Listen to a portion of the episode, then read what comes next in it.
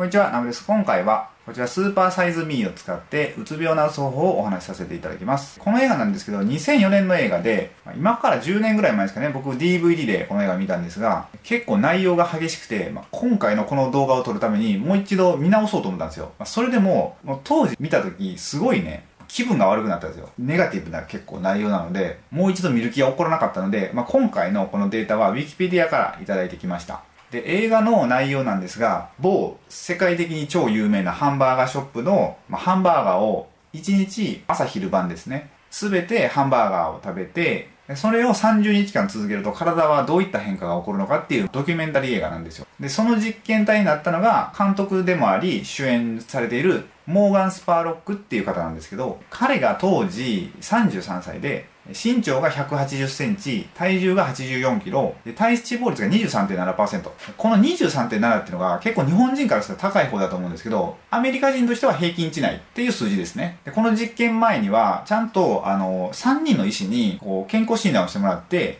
何も問題ない健康体ですっていうチェックは済ませてある状態です。じゃあ1ヶ月間で、まあ、この監督がですね、どう変わったかというと、もう結論から言うと、30日間で11キロ体重が増えたんですよ。84キロだった体重が95キロまで一気に増えたってことですね。その途中経過がずっとまあ映画で流されるんですけど、まず3日目に胃の調子が悪くなり陰茎に違和感が出た。5日目に体重が5キロ増加。ここから頻繁にうつ状態になり始める。たった5日で5キロ増加で1日1キロずつ増えてってるってことですよ。で、ここが今回のまあメインなんですけど、もう5日間そのハンバーガーを食べ続けただけで頻繁にうつ状態になっていってるってことなんですね。で、しかもそのハンバーガーを食べてないと倦怠感や頭痛が起こったってことなんですよ。で不思議なことに、そのハンバーガーを食べると、倦怠感とか、まあ、頭痛が消えたってことなんですよね。だから完全にこう依存症ですよ。禁断症状が起こって、もう本当にそのものを食べないと、普通に生活できない状態ですね。18日目は、目の奥がズキズキと痛むようになり、常に体がだるく、倦怠感がますます強くなった。このぐらいの時になると、もうね、表情とか、もう顔色も明らかに悪いんですよ。で、20日目には、動機を感じるようになり、医師から実験を中止するように言われる。でも結構こう、ドクターストップがかかりかけたんですけど、まあ一応、この監督は30日間やりきったってことですね。最初に言ったみたいに、11キロ体重が増えて、まあその実験後に体重を戻すんですけど、監督の彼女がベジタリアンの方で、まあ健康とか体とか食事とかすごいこだわってる方なんですよ。で、このまあ自分の彼氏がすごい体になってしまったので、まあ元に戻そうとするんですよね。で、その元に戻すのに14ヶ月かかったんですよ。まあ1年2ヶ月ですね。で、やっとこう実験前の体に戻るまことなんですけど、これもすごくないですか ?1 ヶ月、まあそのハンバーガーを食べ続けて、まあ、体がすごいことになったんですよ。でそれを戻すのに14ヶ月が14倍かかるわけですよ。いかにその、まあ、一回一回のハンバーガーで、まあ、ダメージを体が受けていったかってことですね。この実験から本当になんか分かるのは、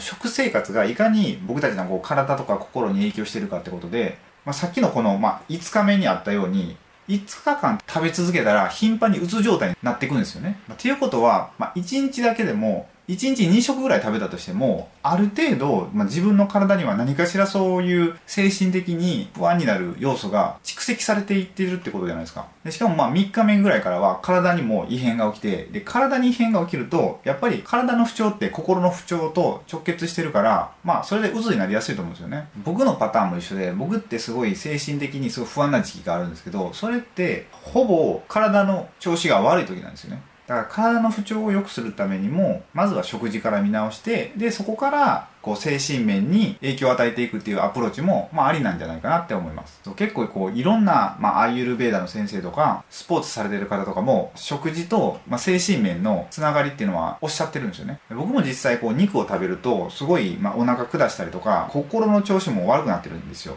変にこう外食が増える時期とか肉ばっかり食べてる時期って心の調子がやっぱ悪いんですよねなのでもし本当にねこう、まあ、心を病んでるなっていう方とかがいらっしゃったら日記を取ってみて朝昼晩食べたものを書いてみてで同時にその心の状態朝昼晩と、まあ、簡単に丸三角×とかだけでもいいと思うんですよ。でその、まあ、表をある程度1ヶ月とか作ってみて食べたものと心がまあ、どうリンクしてるかっていうのをね、見てもらうとすごい分かりやすいと思うんですよ。僕はこれ書いてなかったんですけど、もうね、大体分かったんですよ。明らかに外食が続いた時とか、まあ、ファストフードを撮ってる時ってめっちゃバットになってたんですよね。なので一度このまあ食事から、まあ、うつ病っていうのも見てみてもいいのかなと思います。まあお時間があったら一度この映画、まあ見てほしいという、うーん、まああんまり心がね、スカッとするような映画じゃないので、まあもし興味があれば見ていただいてもいいのかなと思います。ということで今回の動画はこれで終わりたいと思います。もしまたご意見、ご感想がありましたらコメント欄へお願いします。あとグッドボタンやチャンネル登録もよろしければお願いします。ということで最後までご視聴いただきありがとうございました。